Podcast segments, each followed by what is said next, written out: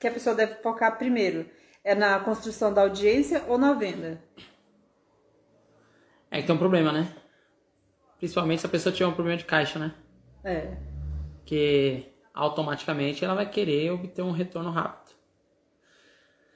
Só que assim, infelizmente esse jogo do, de fazer lançamentos, se o foco da pessoa está na venda, as chances são que vai dar ruim.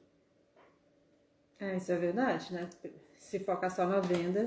É, porque por mais que ela precise de dinheiro, ela precisa de uma audiência. Se ela já tiver uma audiência, aí fica mais fácil ela pensar no dinheiro.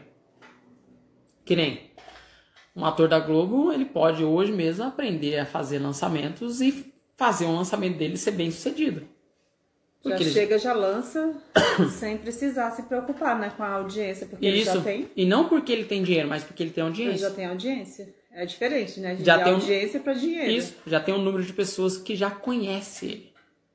Já tem um número de pessoas que já sabe sobre o seu trabalho. Então fica muito mais fácil ele lançar do que uma pessoa que tem que construir uma audiência.